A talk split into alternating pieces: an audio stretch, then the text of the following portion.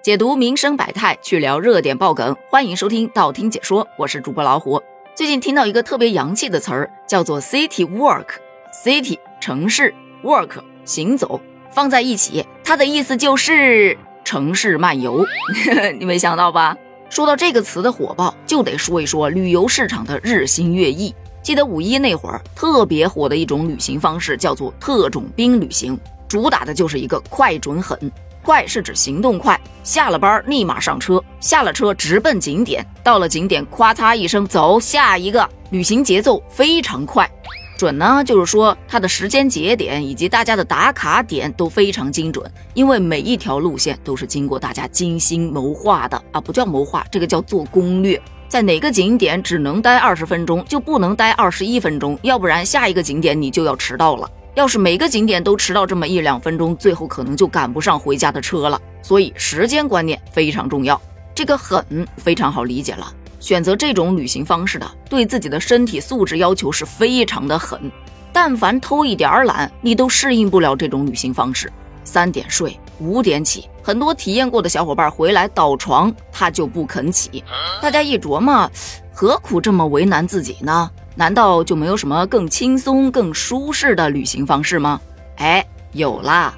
大家从日行三万步的特种兵到蹭老年旅行团的黄昏游，还真被大家游出了一种乐趣。这种乐趣就叫做 City Walk。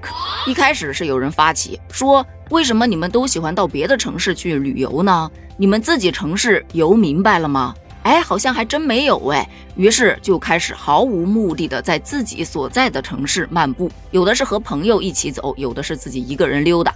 走到一个路口，猜拳决定往左走还是往右走，或者遇到绿灯就直行，遇到红灯就拐弯，也不用刻意的去做什么打卡攻略，也不用刻意的去寻找什么网红打卡店。漫无目的的在街上穿梭闲逛，用镜头记录你走过的每一个地方。渴了就街边找一家店买个饮料喝，饿了路边随便找个餐厅也就对付一顿了。就这种随便对付，反而给大家一种就是拆盲盒的感觉，因为你根本不知道这家店到底好吃还是不好吃，没有人给你做过攻略，就像自己在开发新地图一样，反而让人充满了刺激感。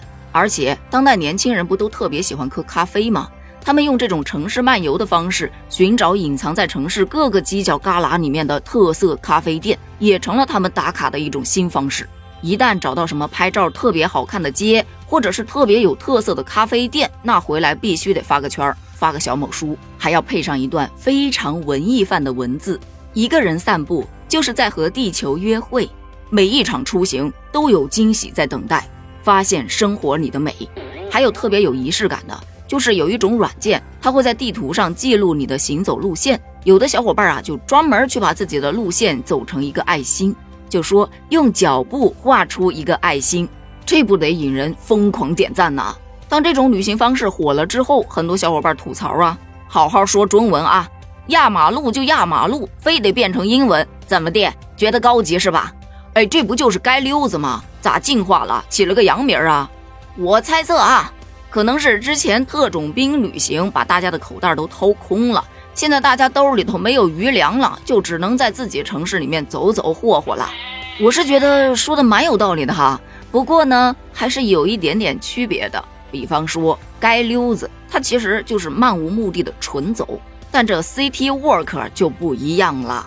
它虽说是漫无目的，但其实隐藏的目的性那可强了。看到好看的景点，它要打卡。遇到好吃的店要记录，走过的路线要发出来分享，仪式感比街溜子强多了。也就是因为他的这种仪式感，反而增加了很多的商机。目前已经有一些书店啊、咖啡店啊，组织发起了城市漫游的免费活动，说是可以帮助大家扩充自己的社交圈，让大家过一个不一样的周末。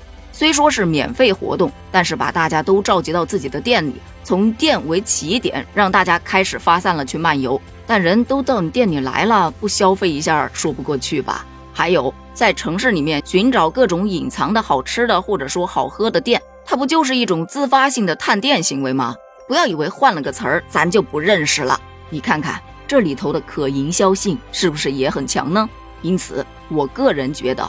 这一种旅行方式之所以会火起来，主要还是因为它确实是有价值，对于旅行者消费又不高，还有一点探索和开盲盒的刺激感，还能帮助大家更好的认识自己的城市。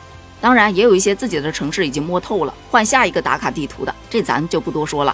而对于商家来说，这也是商机呀。当然，目前这个市场还不成熟，还需要慢慢的发展。但它发展起来之后，这个热度还在不在就不一定了。就像我们说的，它虽说有价值，但这个价值能维持多长时间，不是我们可以决定的了。不过，这么热的天，走哪儿坐哪儿都会烫屁股的程度，你确定要顶着大太阳去压马路？听人一句劝啊，要去，咱也是尽量太阳下山了再去。好啦，本期节目就聊到这儿了。你觉得 City Work 可行吗？你会选择特种兵呢，还是城市漫游呢？咱们评论区见，拜拜。